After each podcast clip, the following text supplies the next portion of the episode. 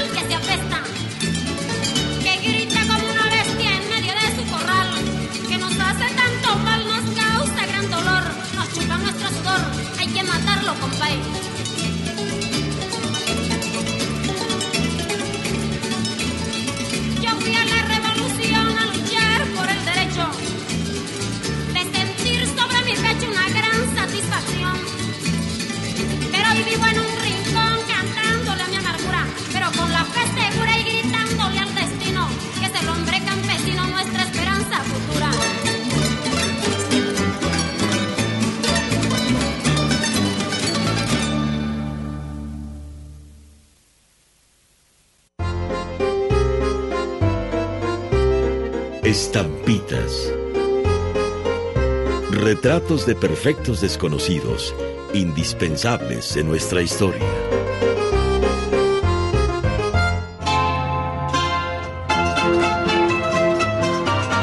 Felipe Santiago Carrillo Puerto nació un 8 de noviembre de 1872 en Yucatán. Fue un político, caudillo y revolucionario mexicano, gobernador de Yucatán, postulado por el Partido Socialista del Sureste. Carrillo Puerto es reconocido en Yucatán y todo México por las obras de tipo social, además de su compromiso con el bienestar de los indios mayas y su enfrentamiento con los hacendados del Estado. En 1923 es derrocado por los rebeldes de la Huertistas y que llegaron a dominar Yucatán para impedir que el presidente Álvaro Obregón impusiera a Plutarco Elías Calles como sucesor en la presidencia de la República, como finalmente ocurrió. Felipe Carrillo Puerto es fusilado el 3 de enero de 1924 junto con 11 personas, entre ellas tres de sus hermanos. Poco antes de morir, en 1923, su vida personal cobró un matiz romántico al vincularse sentimentalmente con la periodista estadounidense Alma Reed, que era corresponsal del New York Times en Yucatán. El líder yucateco encargó al poeta Luis Rosado Vega y al compositor Ricardo Palmerín, quienes se inspiraron en la periodista para realizar la famosa canción Peregrina.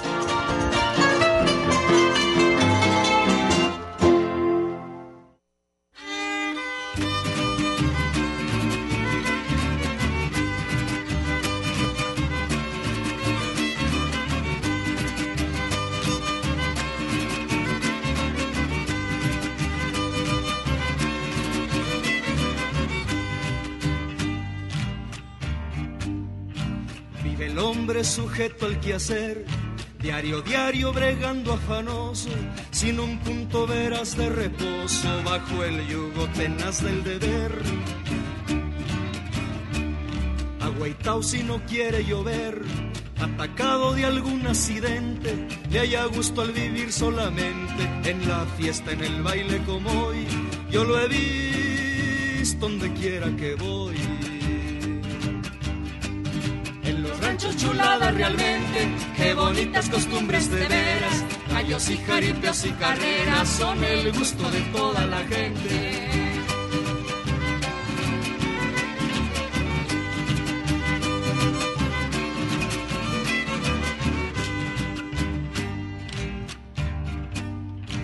Para el rancho la fiesta es la vida, flor fugaz bajo el sol del deseo, que echa raíces en el jaripeo, puestos carpas, guapangos, comida.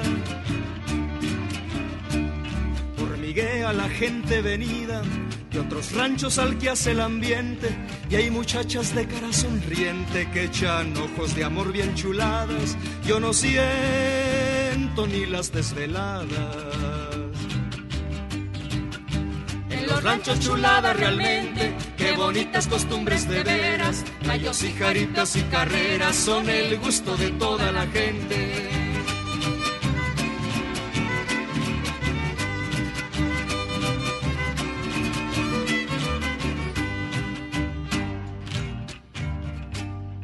Estrenando guaraches los niños, las señoras vestido también.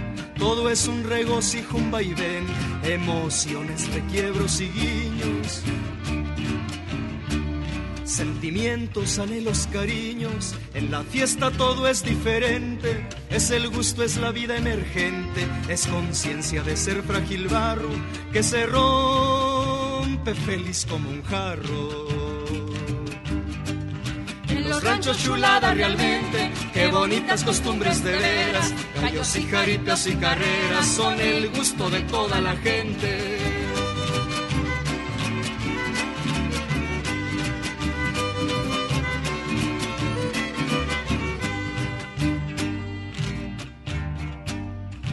Jaripeo redondel y gentío los toritos, los cuacos traviesos, las madrinas muy lindas, los besos, los jinetes y aquel desafío.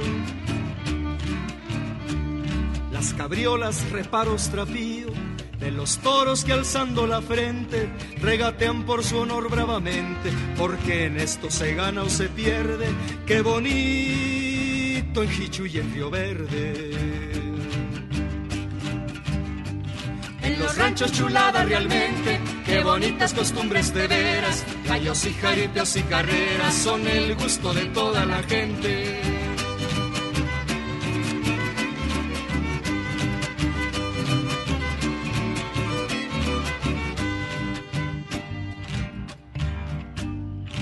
Y cayendo la noche ya oscuro, al tablado se suben los poetas a sacar de sus íntimas vetas una risa, un suspiro, un apuro. Y retosa la plebe al conjuro de los versos y sones que siente, como un solo, como un aguardiente que estremece su ser de alegría, convirtiendo tinieblas en día.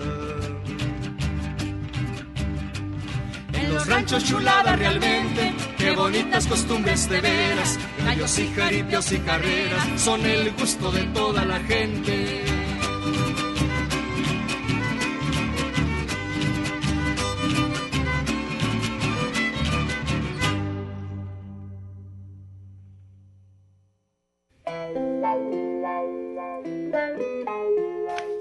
Bueno, continuamos, continuamos después de haber escuchado la voz de Amparo Ochoa con esto décimas de Arcadio Hidalgo y Estampitas, esta producción de Felipe Carrillo Puerto de Yucatán. Para entender también por qué se, va a llamar así el aeropuerto, ¿no? El nuevo aeropuerto de la Ciudad de México. Y en los rancheros también de esto de los Guillermo Velázquez, eh, Ernesto, hay un comentario, bueno, hay varios que nos están eh, poniendo por acá en la página del Facebook. Muchísimas gracias, Víctor Morales. Dice, eh, ¿Qué tanta la Revolución Mexicana fue financiada por Estados Unidos? A los gringos les daba coraje la, influencia, dice, y participación francesa otorgada por del Porfiriato. Y dice, nomás que se le salió de las manos con Villa y Zapata, quien representa los auténticos valores de la revolución y campesinos. Luego todos fueron asesinados para meterle la mano a los recursos minerales de este territorio y hasta la fecha, dice por aquí pues, Víctor Manuel que, pues bueno, yo creo que no fue, no fue financiado por los Estados Unidos, lo que sí, la revolución sí le sacó provecho el hecho de, de comprar armas, ¿no?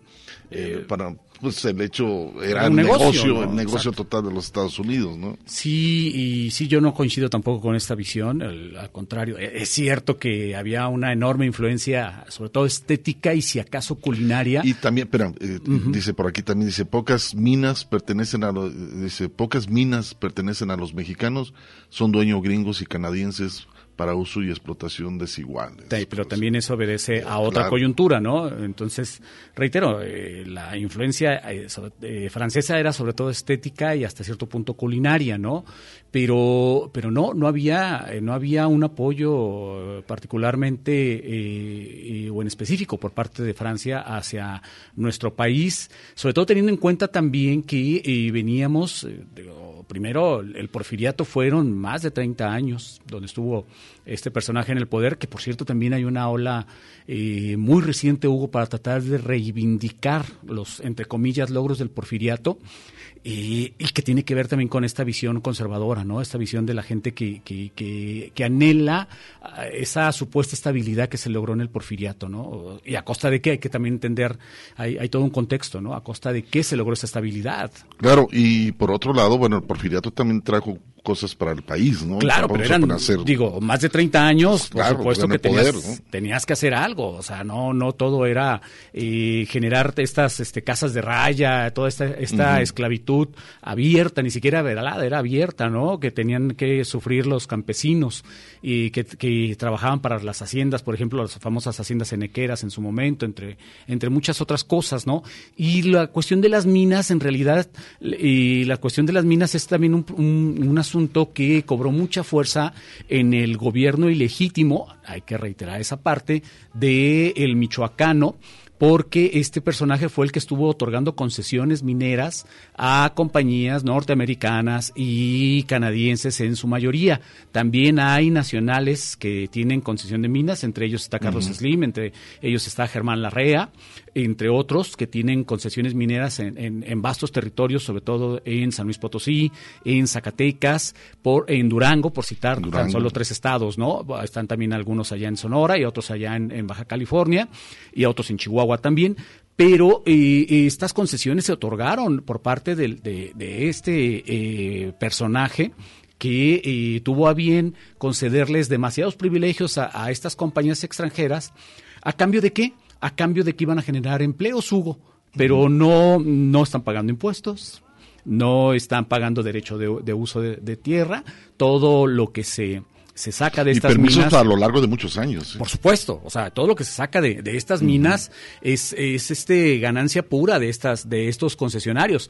Tan solo para que nos demos una idea, y es un, yo sé que es un ejemplo que he citado en muchas ocasiones, esta famosa mina de Peñasquito, allá en el norte de, de Zacatecas, Hugo, que te decía que a un lado del pueblo de Mazapil, que tiene una uh -huh. población de más o menos 2.500 habitantes, la mina tiene más de 10.000, casi 15.000 empleados, imagínate, casi 15 mil empleados. Y el, y el, pueblo más cercano es este de Mazapil con 2.500 personas. Imagínate la, la, la desproporción. Uh -huh. Tan grande es esta mina, que además es la mina de, de, oro más grande de América Latina, que tiene su propia pista de aterrizaje. ¿Por qué? Porque todo el mineral que se saca de esta mina sale vía, vía aérea. aérea. no sale, jamás sale por vía terrestre. Fíjate, también, bueno, estoy de acuerdo con Víctor Manuel que nos escribe también que fueron asesinados, pues sí, fueron muchos asesinatos en el hecho de llegar al poder, ¿no? Claro. Eh, y uno de ellos, pues fue de, de Pancho Villa, y quizás, este, yo creo que de los que he escuchado dentro de lo que tengo de escuchar música, quizás a, a, los que le han compuesto más canciones es a Pancho Villa y a, y a, y a, Zapata, Emilia, ¿no? y a Emiliano Zapata. Uh -huh. Eh, hay un tema muy interesante que se llama La tumba de Villa, que es hermosa esa canción, eh, con los reales, eh, vamos a escucharla, y después vamos a escuchar también un trabajo muy interesante que hizo Oscar Chávez, de Cantos Ferrocarrileros, este trabajo hizo una recopilación de todas las canciones que hacen referencia al ferrocarril. Hermoso disco, hermoso es un, un disco que se lo recomendamos bastante, de este de Oscar Chávez, Cantos Ferrocarrileros. Y ese disco, pues bueno, se hizo una investigación sobre tantas canciones que fueron de la época y el ferrocarril pues fue una, una, un este un medio de transporte fundamental para, para la moderna, modernización de todos los países y transportar uh -huh. pues lo que era este las las este los zapatistas, todo lo, lo, que se llevó el movimiento revolucionario. Pero bueno, vamos a escuchar esto que se llama La tumba de Villa con los reales y después lo, la voz de Oscar Chávez con Del ataque a la estación Pedernal. thank you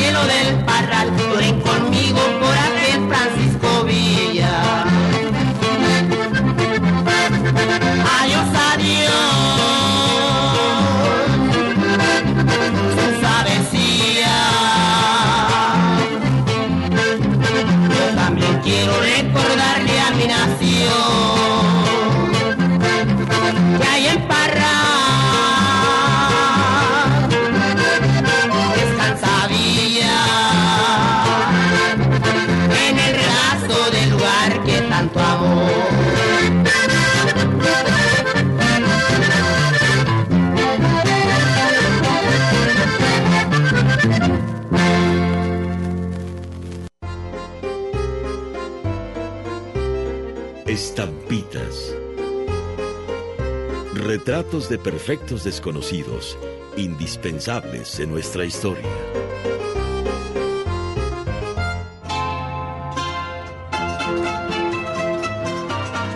Lucio Blanco nació en Nadadores, Coahuila, en 1879. Habiendo sufrido en carne propia la miseria en que vivía el campesinado, se unió al movimiento antireeleccionista desde 1909. Una vez iniciada la lucha armada encabezada por Francisco y Madero, Lucio Blanco tomó las armas. Asesinado Madero, Lucio Blanco abrazó la causa del constitucionalismo con Venustiano Carranza, firmó el Plan de Guadalupe y participó valientemente en diversas batallas. Ya con el rango de general, llegó a ocupar la plaza de Matamoros, donde inició el reparto agrario en la zona noreste del país. Aquella acción fue considerada como un acto de indisciplina por don Venustiano Carranza, quien de inmediato ordenó su traslado a la ciudad de Hermosillo, Sonora. Ahí recibió de Álvaro Obregón la encomienda de dirigir la caballería del Cuerpo del Ejército del Noroeste. Más tarde, asistió como delegado a la Convención de Aguascalientes, que eligió como presidente de la República a Eulalio Gutiérrez. El mandatario lo designó ministro de Gobernación, cargo que desempeñó durante la primera quincena del mes de enero de 1915 desde su puesto combatió al constitucionalismo al que se había unido por decisión propia. Sus diferencias con los villistas se hicieron cada vez más profundas y llegó el momento en que debió de exiliarse en los Estados Unidos. Tiempo después, su reconciliación política con Carranza le brindó la oportunidad de regresar temporalmente a México, pero al iniciar y tomar fuerza el movimiento de Agua Prieta, se vio en la necesidad de salir de nuevo del país en 1922 intentó encabezar una insurrección, pero fue aprendido y fusilado el 7 de junio en la ciudad de Nuevo Laredo, Tamaulipas.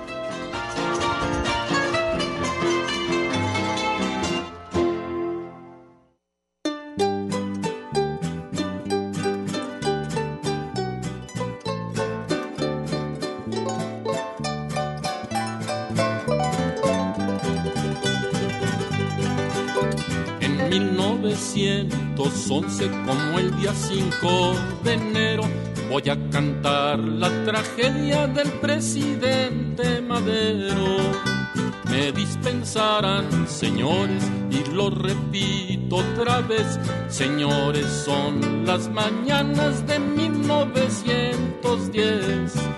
Salió el tren de pasajeros herido del corazón a los Estados Unidos tomar combinación. En los Estados Unidos con gusto los recibieron, a todos los mexicanos con gusto los aplaudieron. A diario estaban pasando muchos trenes federales porque iban a combatir al puerto de Pedernales les pusieron la emboscada en la entrada de un cañón.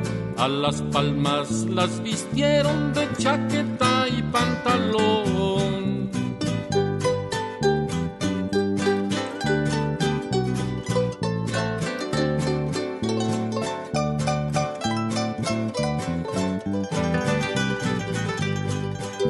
Unos aclaman a Dios y al Señor de los guerreros que qué bonito peleaban con los puritos sombreros.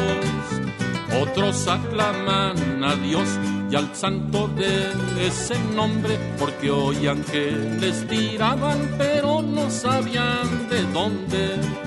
República Mexicana, tienes tus hijos ufanos, valientes y de valor, no más que son muy tiranos. Porfirio tenía sus buques dispuestos para pelear. Madero tenía esperanzas de acabarlo, de matar. Que viva la libertad, mexicanos aterrados. Porfirio ya tenía marcas para toditos cerrarlos decía Francisco y Madero al lado de su cuadrilla, ese don Porfirio Díaz tiene que entregar la silla.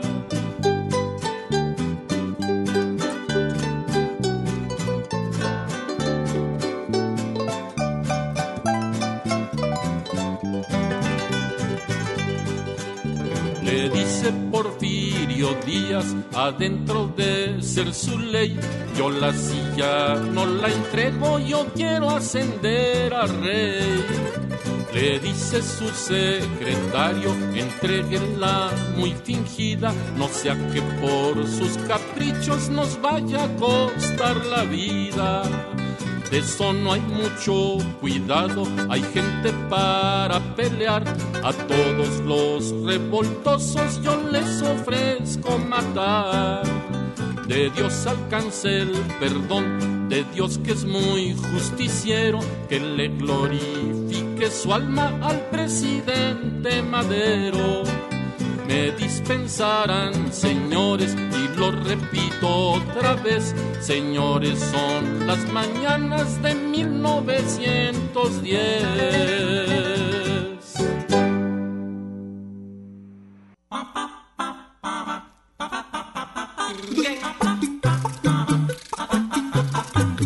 Estás escuchando El Tintero. En un momento continuamos.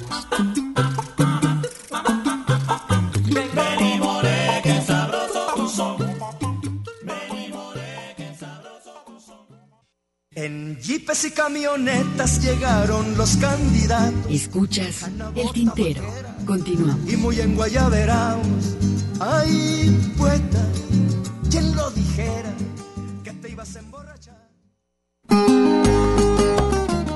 Bueno, después de este corte de estación continuamos aquí en Radio Universidad de Guadalajara, esto es El Tintero, y antes del corte, bueno, escuchamos un par de temas, la tumba de Villa de los Reales y también del ataque a la estación Pedernal con la voz de Oscar Chávez. Y todo pasó la historia con los ferrocarriles, ahorita estamos platicando con Ernesto y lamentable el hecho de, de que ahora, antes se podía viajar, era un transporte muy agradable, muy barato para viajar a otras partes, recuerdo muy bien eh, de aquí de Guadalajara a Colima, a México, Ujú. eh, salía muy barato, eh, inclusive hasta Tijuana Sí, sí, sí. este, había transporte que era muy barato para, para, la, para la sociedad.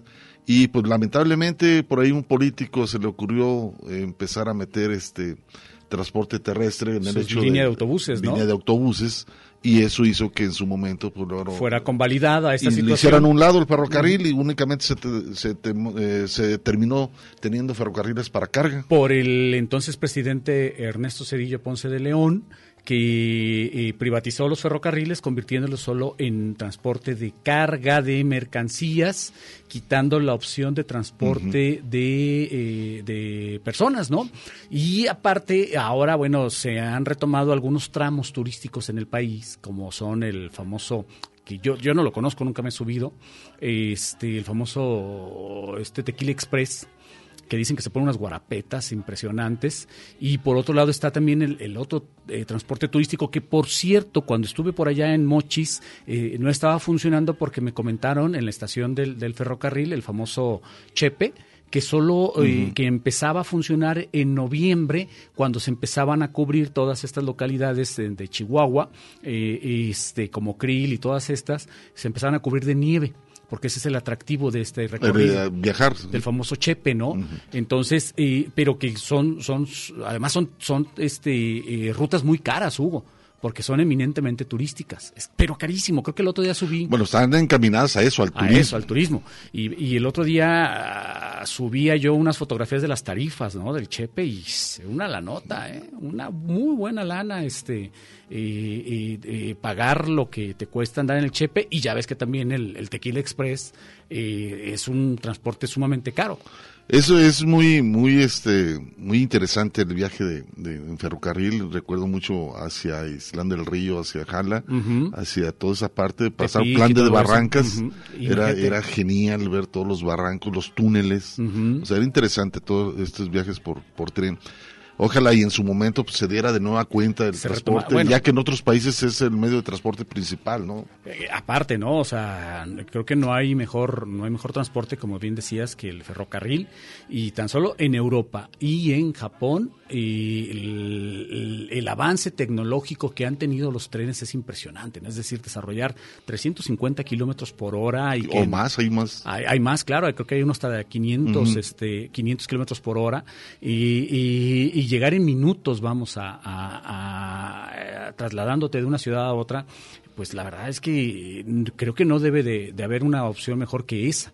Inclusive por, por encima, como mencionabas, muy por encima de, del, del avión también, ¿no? De las aeronaves. Entonces, en ese sentido, que ojalá pudiéramos retomarlo. Digo, ya se está haciendo con esta administración en donde se está creando también un corredor turístico que es el famoso Tren Maya, que bueno, ya hemos visto también todo toda la polémica que se ha generado en torno sobre eso, ¿no? Sí, sí, a esta situación, porque la- lo que la gente no sabe, o mucha gente no sabe, es que se está utilizando la infraestructura que ya, Ya está, eh, aprovechando el famoso derecho de vía que establece eh, que eh, 40 metros, por lo menos 40 metros de ancho deben de medir esta, o debe de ser este de- eh, famoso derecho de vía, y es por ahí por donde están tirando las líneas del famoso Tren Maya.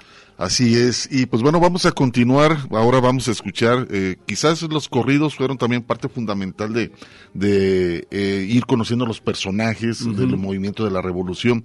Y también en su toque este, de buen humor hay este, este corrido que es- me encanta mucho de Pancho Madrigal que se llama Corrido de Genaro Canchola este muy divertido. Y lo vamos a escuchar también. Hay un disco muy interesante este que tiene que ver con las canciones compuestas para Lázaro Cárdenas. Cárdenas mi general con Gilardo Ambrosio y José Valencia en una recopilación de este disco hacen eh, el hecho de todo lo que hizo Cárdenas a través de, la- de plasmarlo de todas ese- esas cuestiones que hizo eh, Cárdenas eh, a través de la canción Lo emblemático Y- y- y del de gobierno de un personaje que, so- que duró solo seis años, imagínate Hugo, para que toda la gente empezara a eh, tratar de retratar a través de estos corridos justamente esto, ¿no? La figura del personaje con todos esos logros históricos y bueno, pues vamos a escuchar algo de eso.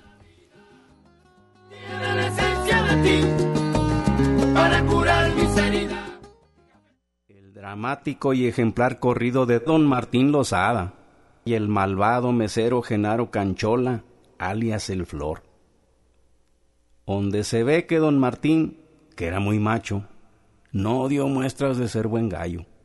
Y Genaro, que no era tanto, sí daba muestras gratis a todo el que se las pedía. Las muestras, pues.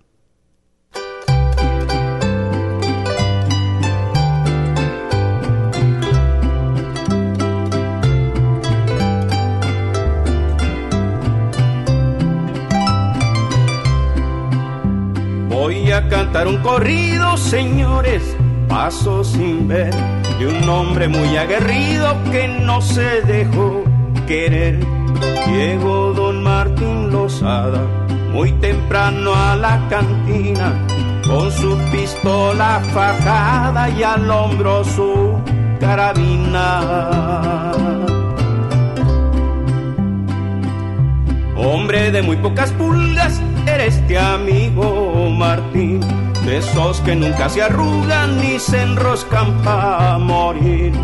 La cantina, el hormiguero, era entre cantina y fonda, y ahí trabajaba un mesero de inclinaciones cachonda. Genaro Canchola el Flor se intitulaba el mesero. Don Martín nomás lo vio y hasta se agachó el sombrero.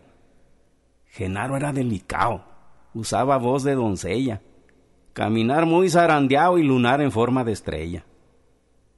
Los que acostumbran el chisme, que es casi muy poca gente, dicen que le gusta el chicle, de fresa, al muy indecente. Genaro dijo sonriendo, no más devisó a Martín.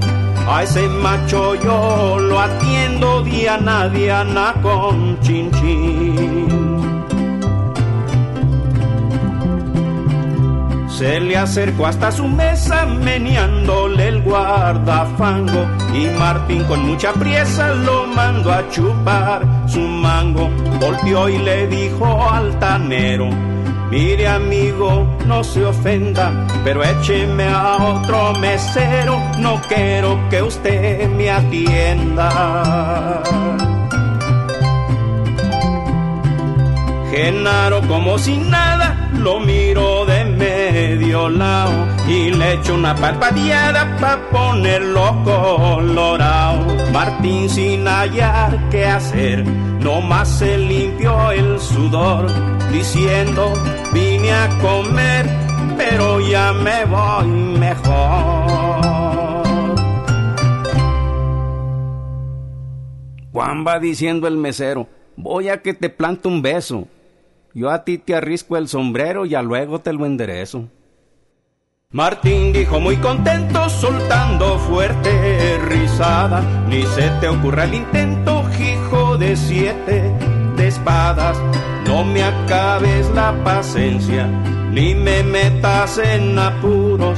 Si andas buscando querencias, ay, por fuera vive un burro. Genaro muy ofendida contestó con fea mirada Para el final de tu vida ya casi no falta nada. Martín que era muy arisco le soltó una bofetada. Genaro le dio un pelisco y le hizo una seña pelada. Con los ojos como brasas, Martín le dijo al rival si de veras me amenazas, vámonos para el corral. Se salieron al corral bastante muy enmuinaos, y en medio de un lodazal, pa' pronto estaban trenzados, peleando. Se oyeron fuertes pujidos entre horrible manoteada y al grito de mi herido cayó don Martín Lozada con todo y su carabina. Martín Lozada fue a dar a donde andaban las gallinas cosechando sin sembrar. Genaro con voz ladina y mucha abusividad le dijo entre las gallinas encontrate tu lugar. Al verse en tan fea postura, don Martín se levantó y echó mano a la cintura, pero el flor le madrugó. Así Genaro Canchola se echó a don Martín Lozada como no usaba pistola, lo mató de una pedrada. Ya muerto de todas partes y por unanimidad, Martín cumplió con caer, Genaro con arrancar. Genaro salió pitando con rumbo hacia Loma Prieta. Como no usaba caballo, huyó en una bicicleta. Un chivo pegó un reparo, cayendo en un agujero. Avísenle a Genaro que acá largó hasta el sombrero. Yo consejos nunca he dado, pero les digo, señores, háganse disimulados cuando les traten de amores. Ya con esta me despido, la milpa ya gilotea, así acaba este corrido. Y aunque ustedes no lo crean,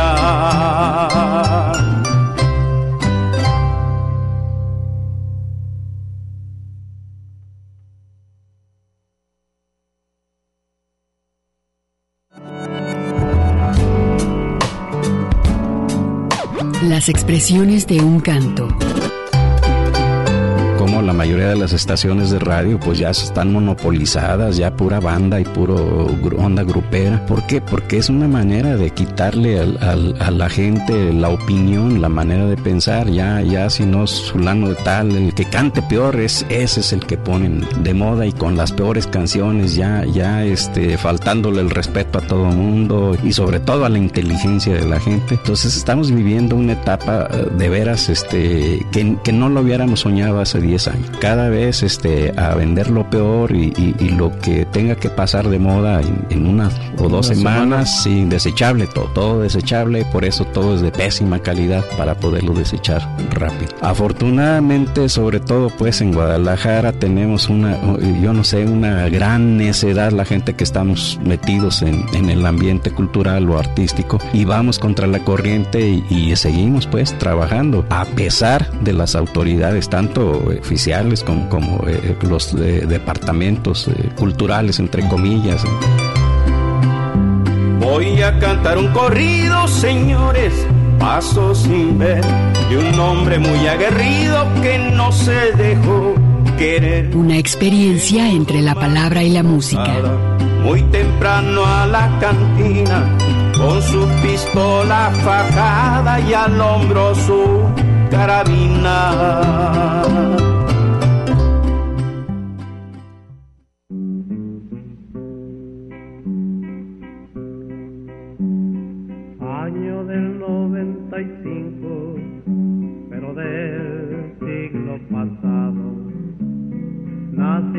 Gran estadista, un día 21 de mayo, primeros años de infancia, muy intensos los vivió, y un sueño como presagio, su destino le marcó.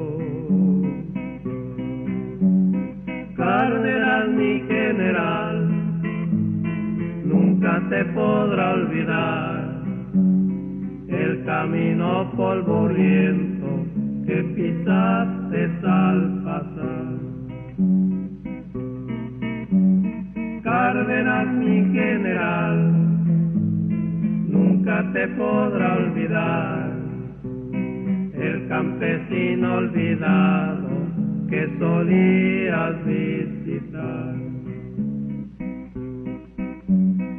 En 1913 a Patingán se marchó para ponerse a la orden del general Aragón. Grandes fueron sus aciertos que muy rápido ascendió y llegó a ser de su estado el mero gobernador. Cárdenas, mi general, nunca te podrá olvidar el obrero al que le diste el derecho a protestar. Cárdenas, mi general, nunca te van a olvidar aquellos que con paciencia tú solías escuchar.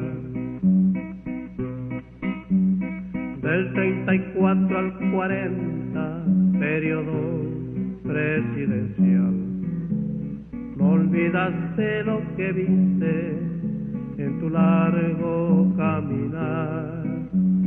Marzo 18 es el día, nadie lo puede olvidar recuperaste pa'l pueblo tu riqueza natural. Cárdenas, mi general, nunca te podrá olvidar la mixteca oaxaqueña que siempre te esperará.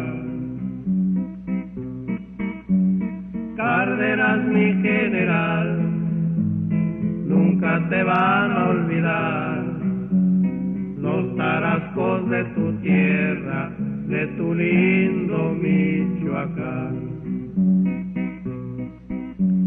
Es por eso que yo digo, y ya todo dicho está, la historia lo ha puesto en alto, cuál debe ser su lugar ya con esta me despido, deshojando un tulipán, pues al hombre de Jiquilpan hoy debemos recordar.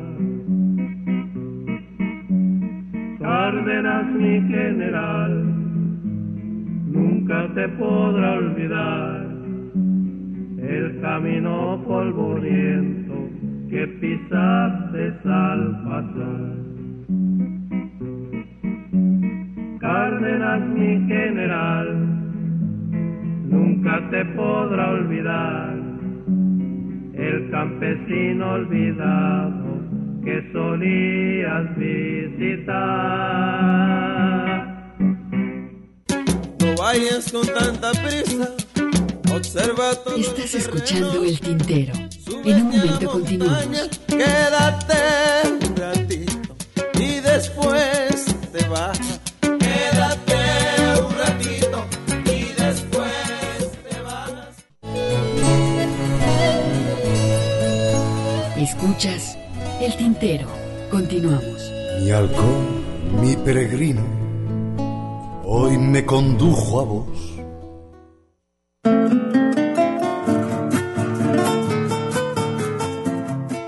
Regresamos después de este corte de estación y es tiempo ahora de escuchar a Tarcisia Kim y su sección Charlando con Letras.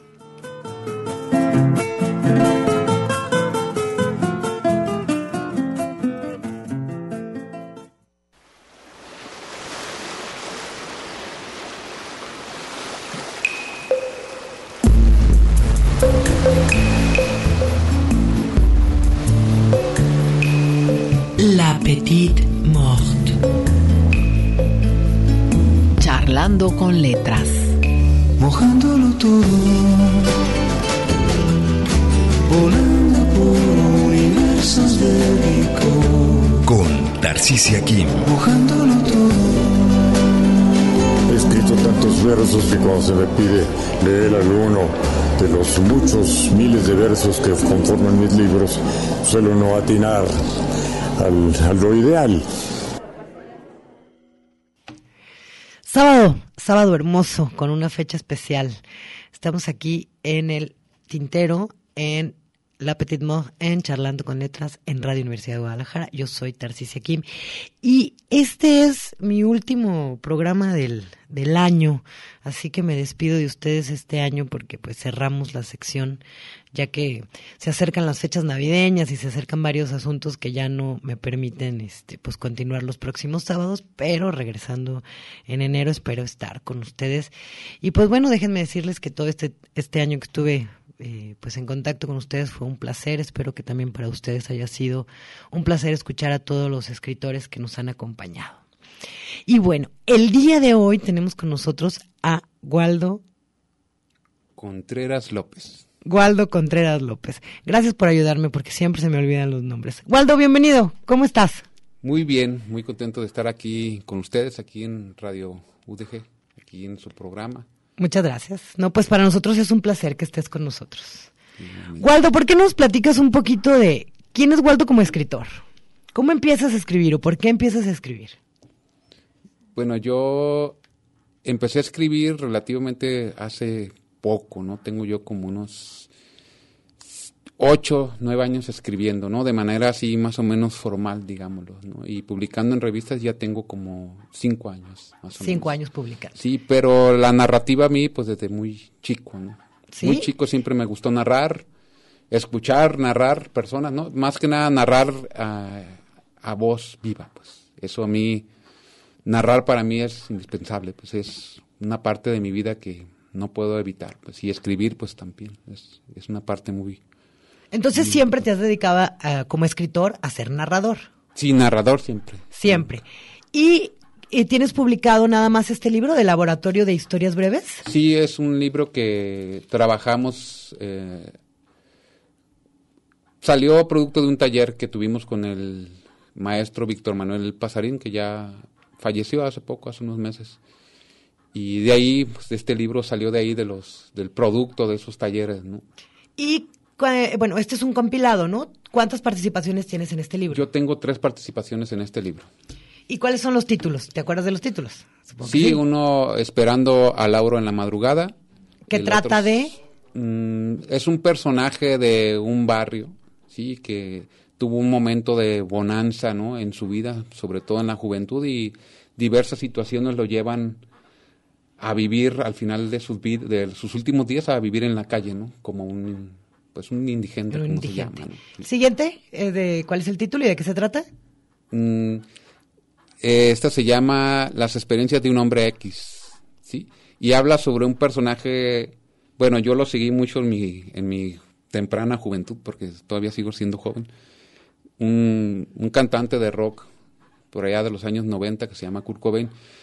Siempre tuve yo la, bueno, de joven me gustaba mucho su música, ahora ya no tanto, pero siempre tuve la inquietud de escribir algo sobre él y más que nada habla sobre él, cómo es visitado por sus fans en los sueños.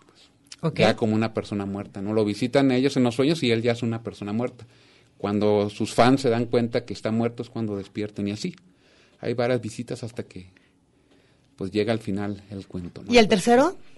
El tercero se llama entre Tatachin, ay, déjame, no, no recuerdo el, el nombre. Bueno, cu- cuéntanos de qué se trata y ahorita te acuerdas del nombre, no te es sobre un personaje que tiene es abducido por extraterrestres, entonces él está platicando, bueno, es más que nada su hijo el que está platicando la historia de que es su padre, ¿no?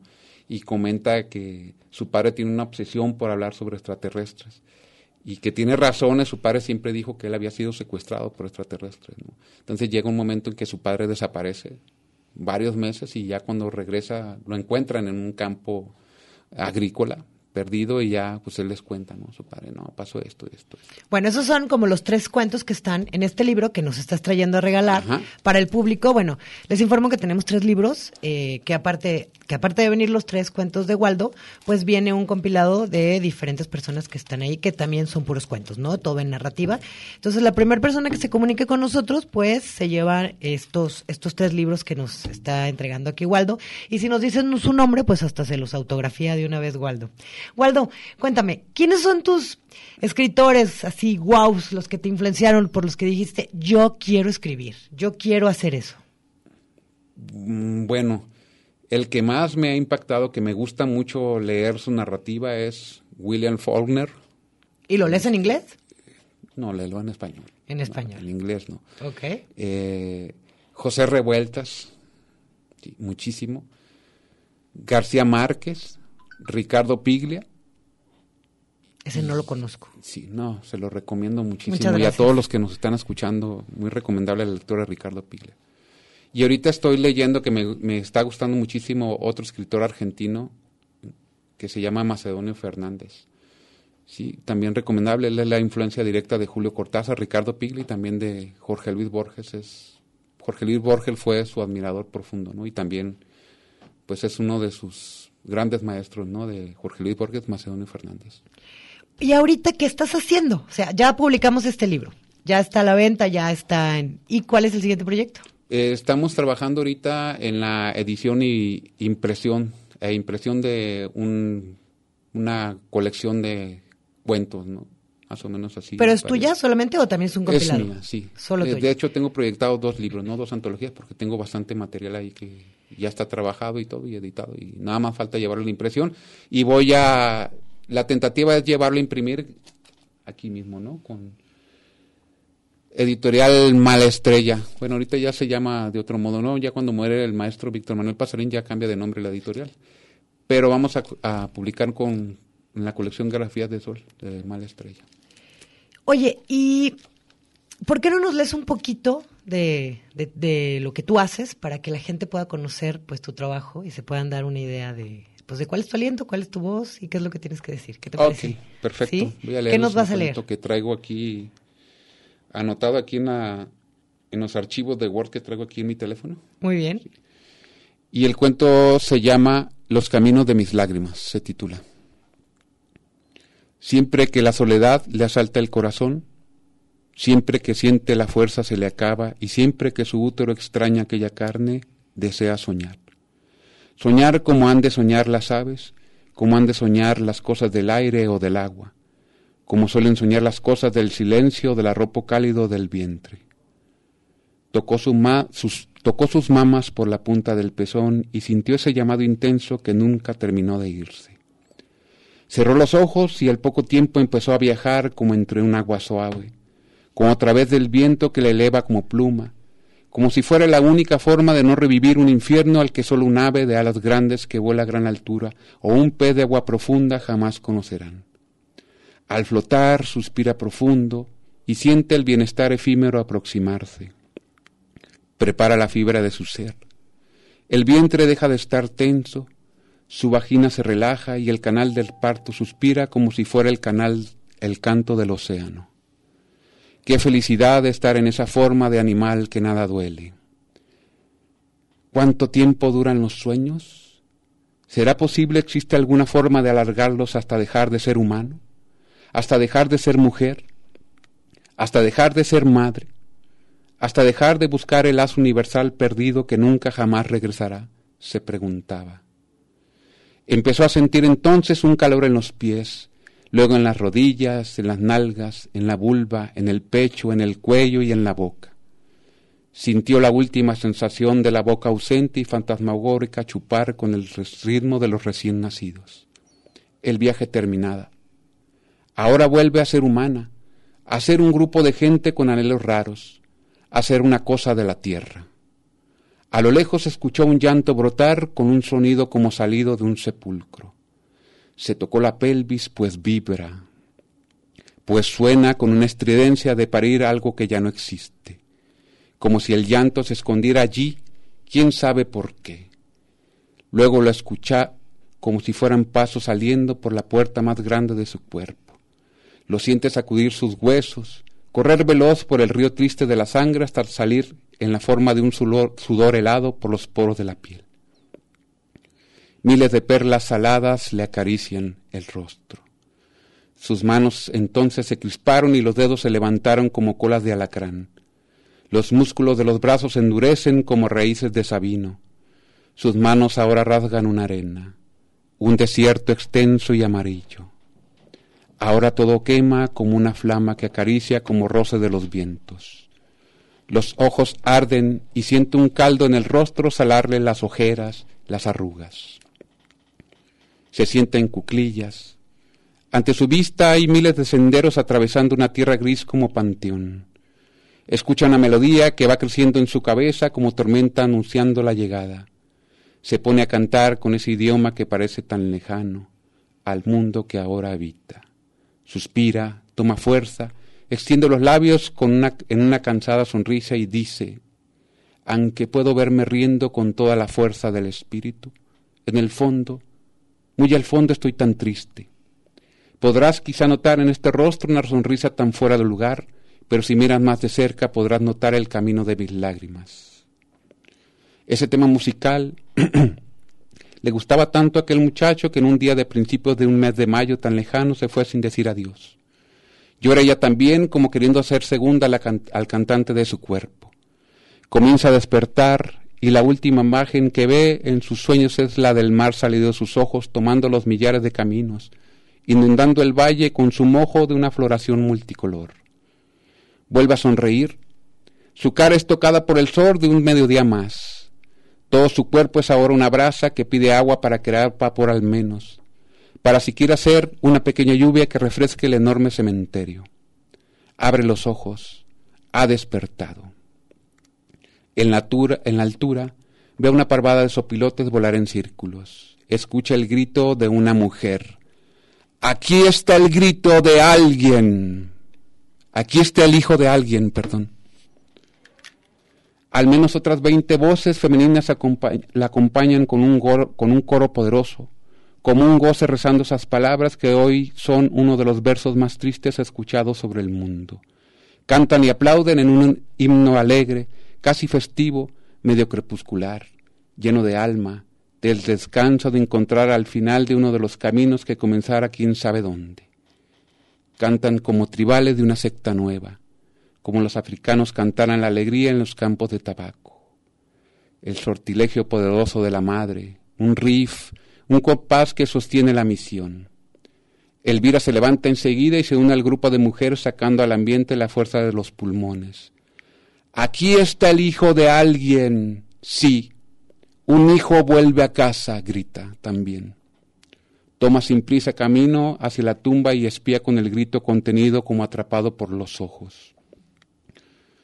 Solo espera ver el reloj en la muñeca, la camisa a cuadros, un color, color rojo y blanco, el pantalón de mezclilla negro, los tenis blancos con azul, la cicatriz en la espalda de aquella piel que fue alguna vez eso que canta con alegría reposada y agridulce, un hijo. Esperó ver sus pies enormes, su figura flaca y nervuda, tal vez la tez morena, el rostro semibarbado, la sonrisa, el vidrio de los ojos otra vez, ver sus palabras besándole la cara, aquella sonrisa acariciándole su dentro. Fue una mujer nombrada por todas Alejandra, quien se hincó llorando a grito abierto mientras sus compañeras no dejaban de afirmar.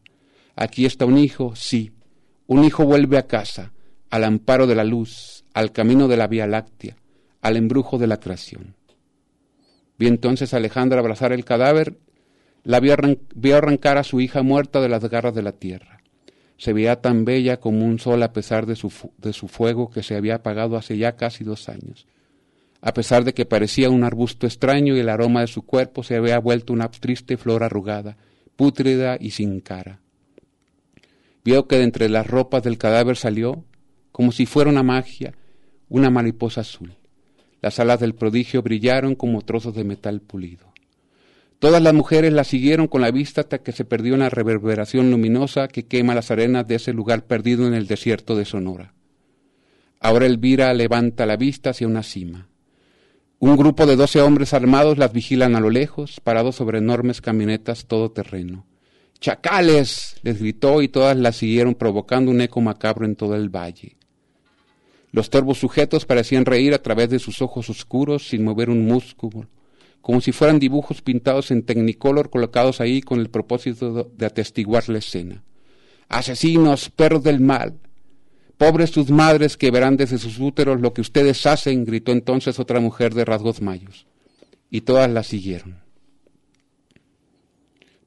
Todas gritaron, piedad les tengan sus asesinos, piedad a aquellas que los parieron para que no los tengan que buscar bajo la tierra.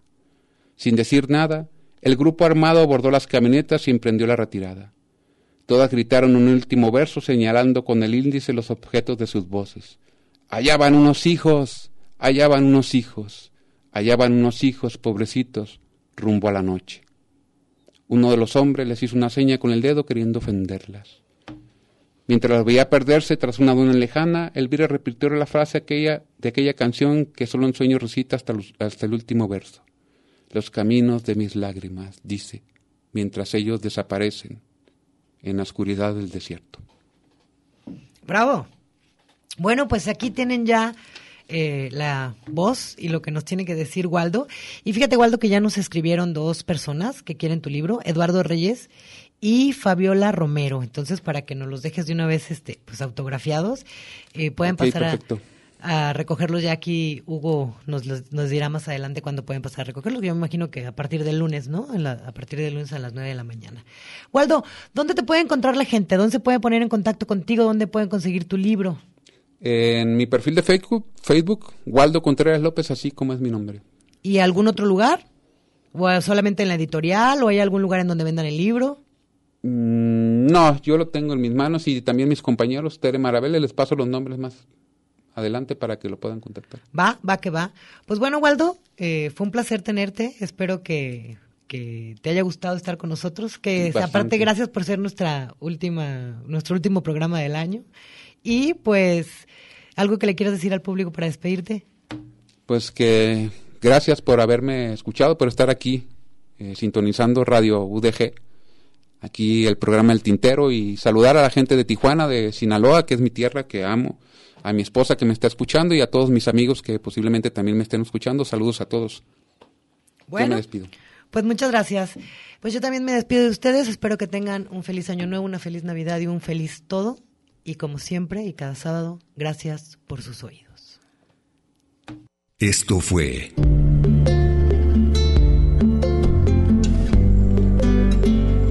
La Petite Morte. Charlando con letras. L'amor que mueve el sol de altre stelle. Con Tarcisia Kim.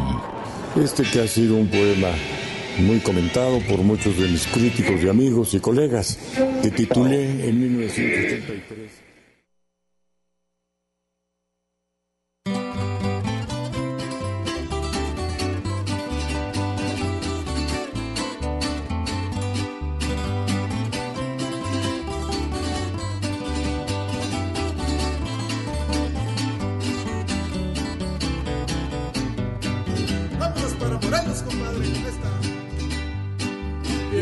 Sepulcro, mi general Zapata, en nombre de la patria yo te ofrendo una flor.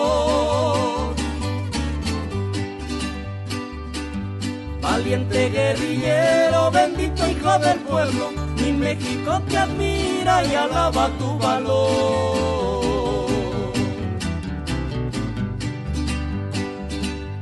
También brindo mi canto para tus generales, aquellos hombres leales, valientes como tú.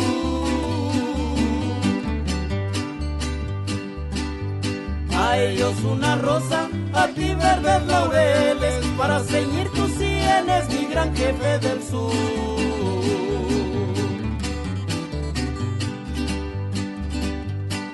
Ay, ay, ay.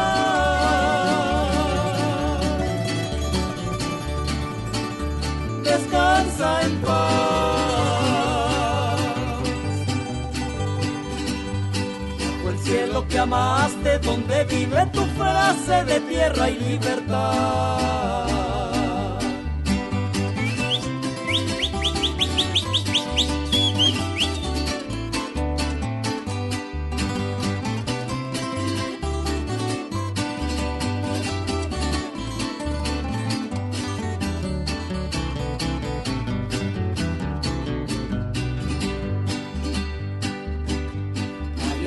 Chinameca, donde te traicionaron, tu sangre está brillando como un rayo de sol.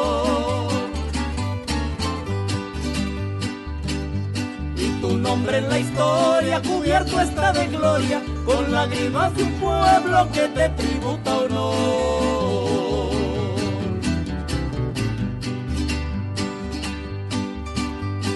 Adiós celosa madre, adiós contra Morelos, la que guarda en su seno al hijo que la amó. Adiós don Emiliano, mi general Zapata, el nombre de la patria recibe blanca flor.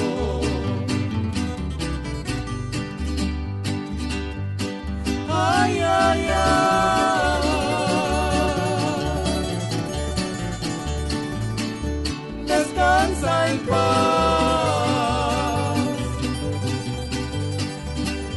Bajo el cielo que amaste, donde vive tu frase de tierra y libertad.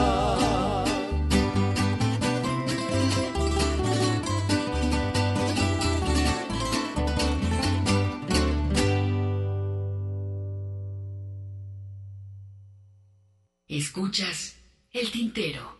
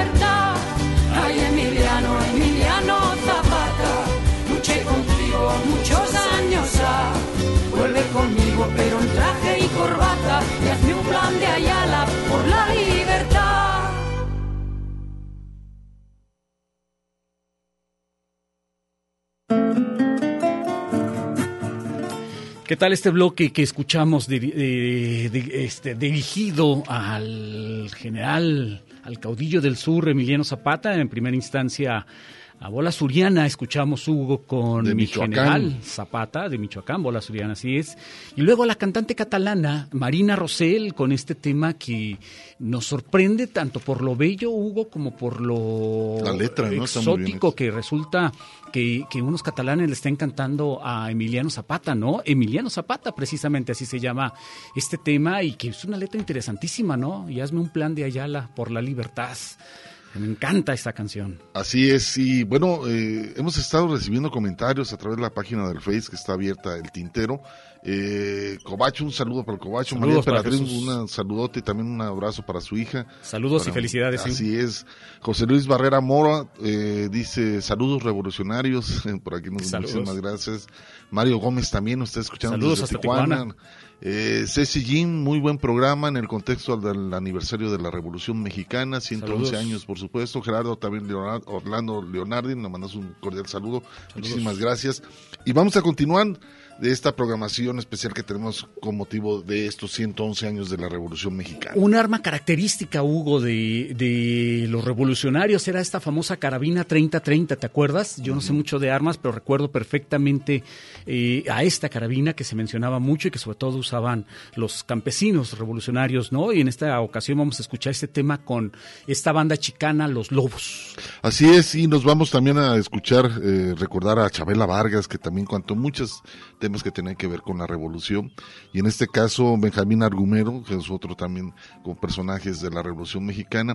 Y ahorita que estabas hablando de armas, eh, por ahí eh, una de las armas que se cotizó bastante por muchos miles de dólares fue la pistola de Pancho Villa. Ah, y subastada en Estados Unidos, que está en la marca. Que además hay, hay toda una historia en torno a lo que ocurrió con el cadáver y específicamente con el cráneo de Pancho Villa y posterior a su asesinato. ¿Te acu- También te acuerdas que por ahí está el, el cráneo de Pancho Villa en una universidad en Texas y mencionar también que Pancho Villa fue eh, eh, ha sido el- la única el, el único dirigente que ha invadido a Estados Unidos y que ha eh, ejecutado acciones militares en el territorio norteamericano, el único invasor extranjero que Y han tenido. se metieron los estadounidenses. Y después los gringos se, pues, se- pusieron a buscarlo, ¿no? Y nunca lo encontraron. y nunca lo encontraron porque andaba allá escondido en la sierra eh, chihuahuense.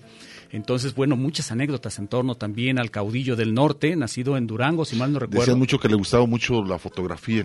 Sí, ¿verdad? Le encantaba que además le tomaran fotos. que le tomaran fotografías y que anduvieran En filmando. batallas. Además, recuérdase también que si y que la Revolución Mexicana fue también una de esas revoluciones eh, perfectamente documentadas durante mucho tiempo, teniendo en cuenta que por esos años ya estaba cobrando gran relevancia el cinematógrafo y andaban siempre algunos camarógrafos detrás de, de- de- de de todas estas personas, grabando a las famosas Adelitas también. Hay mucho archivo fotográfico y eh, cinematográfico sobre la Revolución Mexicana. Pero bueno, ¿les parece si eh, Alejandro nos vamos a corte de estación?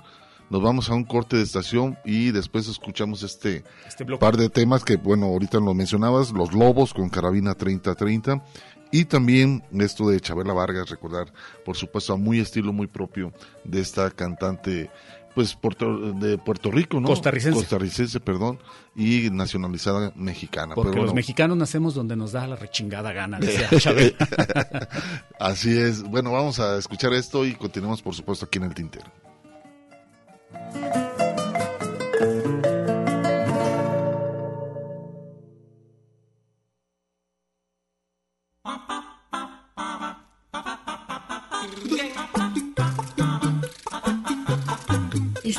Escuchando El Tintero. En un momento continuamos.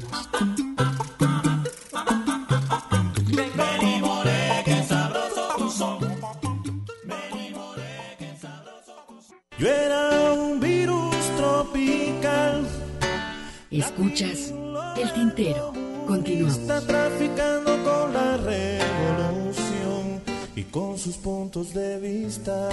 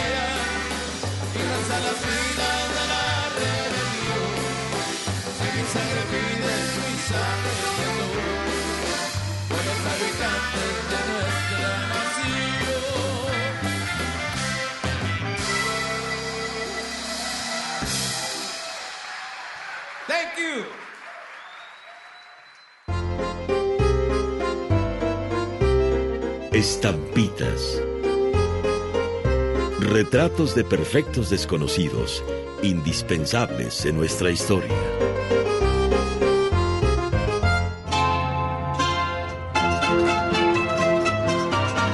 Plutarco Elías Calles nació en Guaymas, Sonora, el 25 de septiembre de 1877.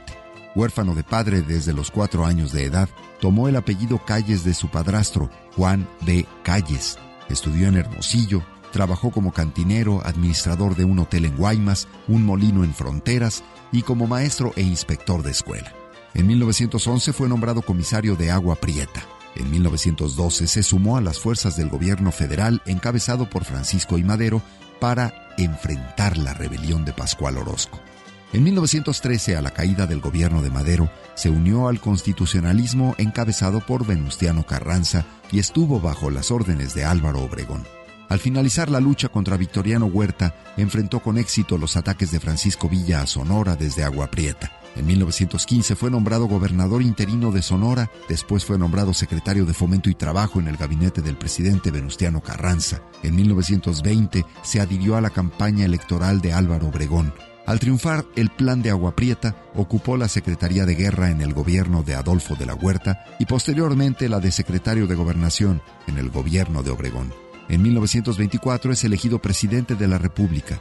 Durante su gobierno se creó el Banco de México, se construyeron carreteras, presas, sistemas de riego y escuelas. También se inició la llamada Guerra Cristera, debido a que su administración inició una serie de medidas contra la Iglesia Católica.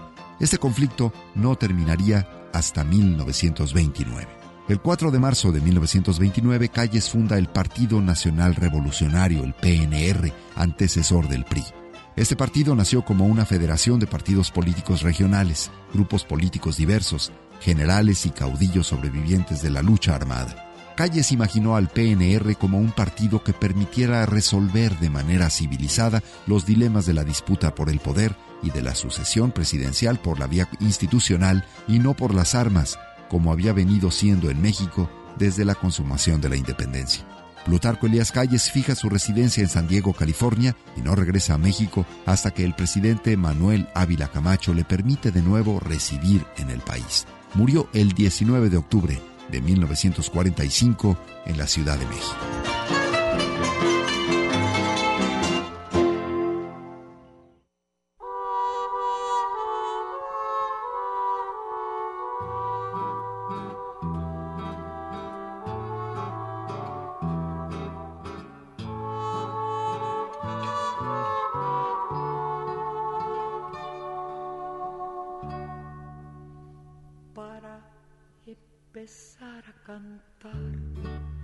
Para empezar a cantar, pido permiso primero.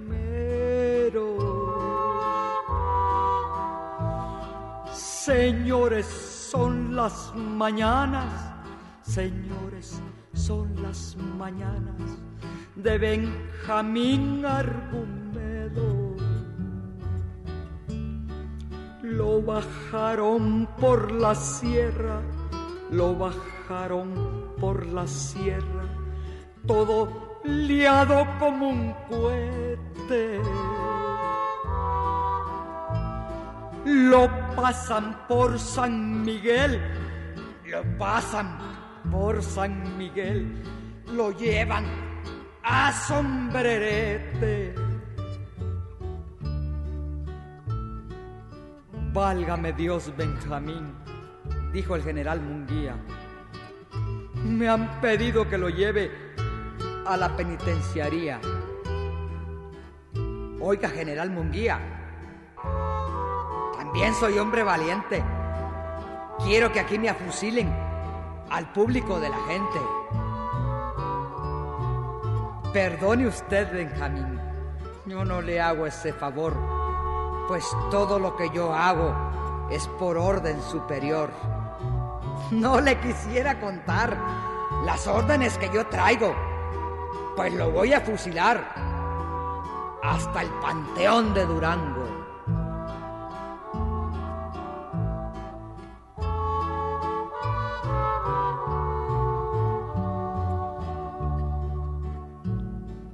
Adiós mis queridos padres Adiós mis queridos padres y mi estimada mujer.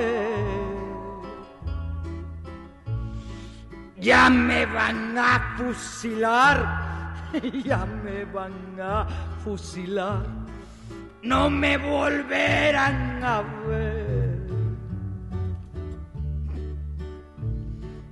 Adiós ingrato reloj, adiós ingrato reloj, tus horas me atormentaban.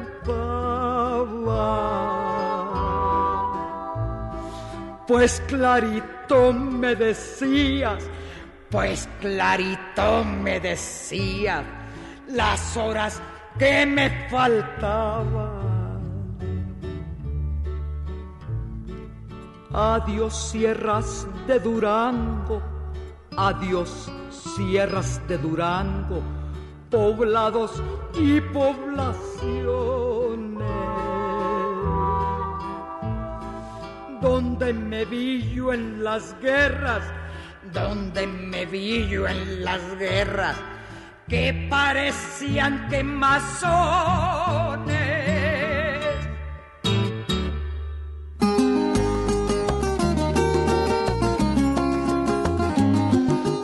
Recordando a Chabela Vargas y este trabajo, Benjamín Argumero, es Chabela Vargas, esta cantante que eh, se han hecho algunos reportajes. Hay uno en Netflix por ahí. Hay un documental, sí, hay sí, un sí. documental que está interesante es- sobre es la vida y obra, interesante, ¿no? pero yo sí insisto mucho, lo que estaba comentando Tarcisia antes de, de que terminara esta, esta canción, en estas dos etapas de Chabela. La primera, en donde tuvo ese gran éxito en la década de los 60 y principio de los 70, y luego desaparece. Y luego este re- redescubrimiento que se hace a partir de los 90 con las películas y el soundtrack de las películas de eh, Pedro Almodóvar, quien empieza a utilizar canciones de Chabela en, en algunas de sus películas y a raíz de esto eh, se da este redescubrimiento que hacen los jóvenes. Eh, cosa que no pasó porque primero empezó a utilizar canciones de Lola Beltrán en, en- en el soundtrack de sus películas y luego de Chabela y, y te digo, eso no pasó, ese redescu- redescubrimiento no pasó con Lola, pasó con Chabela. Vargas. Y aparte, bueno, es una, una cantante que, que en su momento pues era muy polémica, ¿no? Por su eh, sexualidad y también muy criticada de cierta forma pues, la gente que, que ese entonces no, no lo veía muy No bien. lo veía muy bien, Y pero- Era una mujer que siempre tenía un, un carácter muy duro, ¿no? Sí, sí, sí, siempre Tenía tuvo una postura muy los clara. pantalones bien puestos, ¿no? Y, y es algo que hay que reconocerle. Ahora insisto yo mucho con este asunto, al grado tal que tú, tú mencionas este documental de Netflix en donde inclusive que a mí se me hace una exageración y me, me genera a mí mucha molestia cuando ya empiezan a, a decir que la señora es una chamana, ¿no? Eh, exacto. digo, o sea, no, no, no, no es para tanto. Sí, sí, ¿no? o sea, para jaladotas de los pelos vamos a otro lado, ¿no? Sí, Porque no. como No, que no. eso está muy de, Sí, sí, sí. sí, claro, es cierto, sa- sale en el documental. Pero bueno, vamos a continuar, a ver si alcanzamos a sacar un par de temas más. Y esto, el grupo Revolver, Ernesto con Juan Charrasqueado y después La Cámara Mecánica, una canción muy conocida que se llama... Adelita. En esta, en esta eh, estas reversiones de canciones mexicanas hechas por españoles.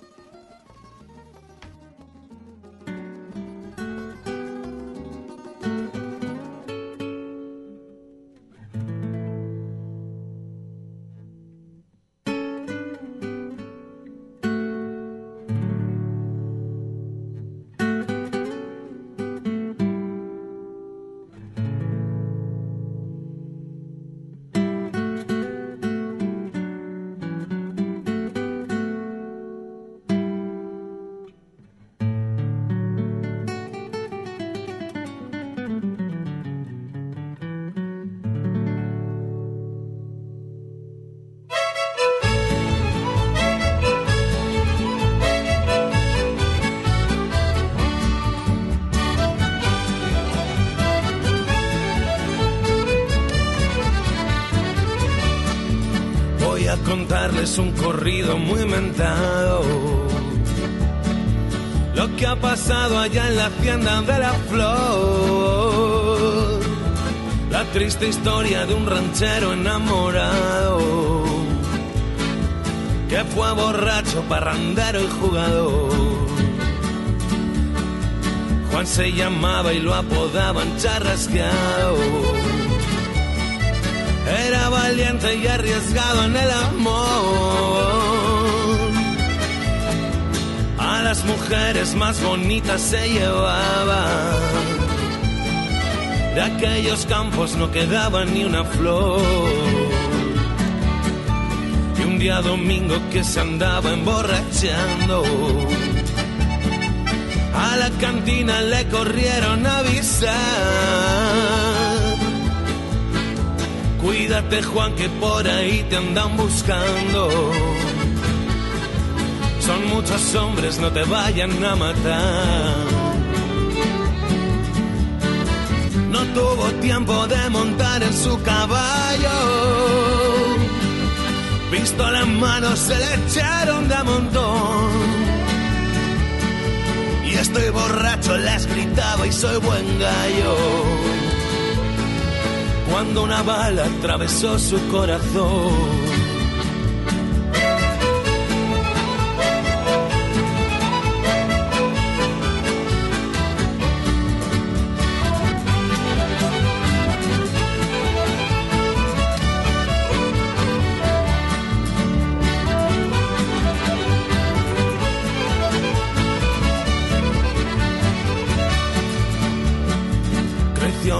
Con la lluvia en el potrero. Y las palomas van volando al pedregal. Bonitos toros llevan hoy al matadero. Qué buen caballo va montando el caporal. Ya las campanas del santuario están doblando. Todos los fieles se dirigen a rezar. Y por el cerro los rancheros van bajando. A un hombre muerto que lo llevan a enterrar. y en una choza muy humilde llora un niño. Y las mujeres le aconsejan y se van. Solo su madre lo consuela con cariño. Mirando al cielo llora y reza por su Juan.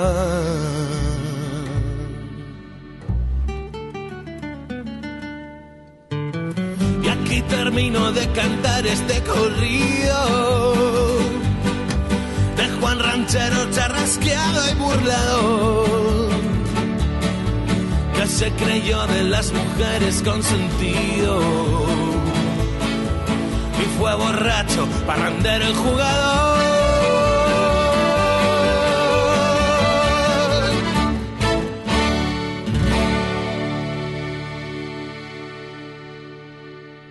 Escuchas el tintero.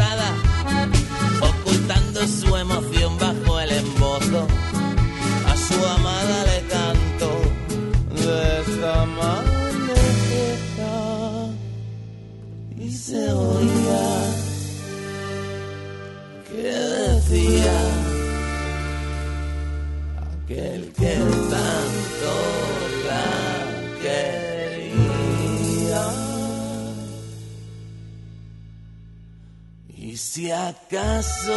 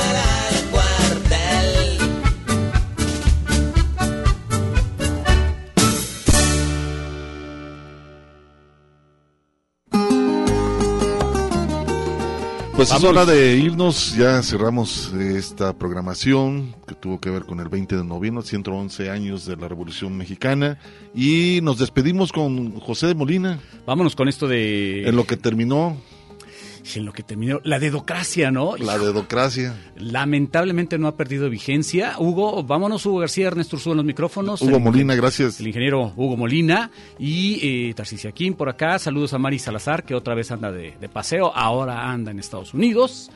Vámonos, Hugo. ¿Y la semana que entra tenemos programa? No, No, no, ¿verdad? No, hay un programa especial como en Feria, un programa que tiene que ver con, con lo que va a ser la Feria Internacional del Libro, el país invitado Perú, y pues bueno, no, dos, dos sábados Dos no sábados, tenemos programa. Yo el próximo lunes eh, inicio transmisión a través de TVC Deportes del torneo de tenis, el Puerto Vallarta Open, por si quieren y tienen ganas de, de seguir tenis. Ahí está, vámonos.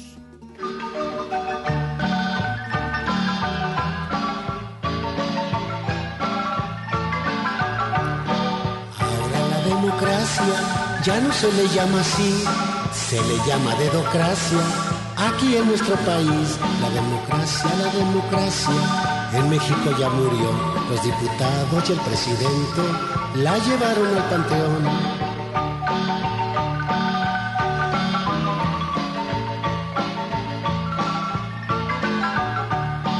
Ya murió la democracia, ya la llevan a enterrar entre los expresidentes y este que es transnacional. El imperialismo yanqui en Salinas encontró su caballito de Troya para hundir nuestra nación.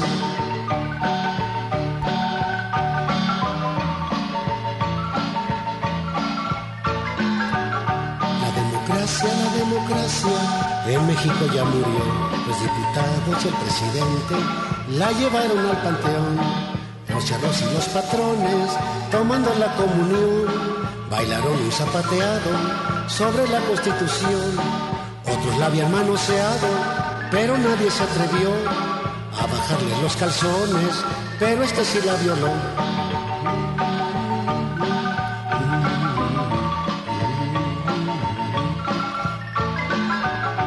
democracia, la democracia.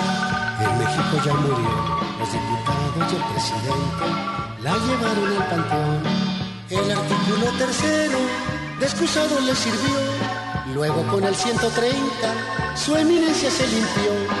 Felices los empresarios y la mafia clerical. y está de manteles largos la canalla militar.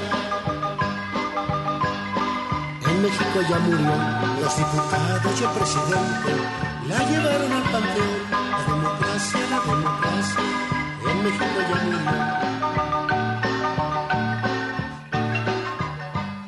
Chillan los intelectuales viendo la televisión y se da golpes de pecho la entrevista oposición. Todos somos responsables porque nos faltó valor para sacar a Salinas y a su gobierno traidor.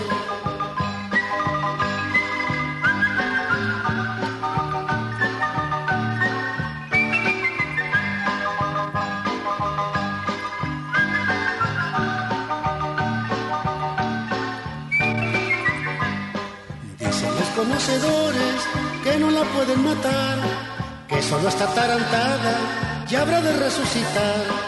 Dicen los conocedores que no la pueden matar, que solo está tarantada y habrá de resucitar. La democracia, la democracia en México se impondrá cuando mi pueblo tome las armas en la guerra popular. La democracia se está anunciando desde Chiapas con amor, porque este pueblo ya ha decidido hacer la revolución.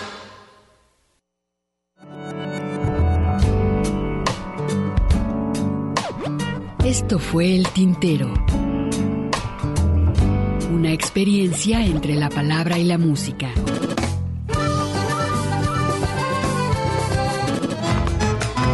Sintoniza nuestra siguiente emisión, El Tintero, una producción de Radio Universidad de Guadalajara. Señores, así se canta mi pago. Yo no soy cantor de juego.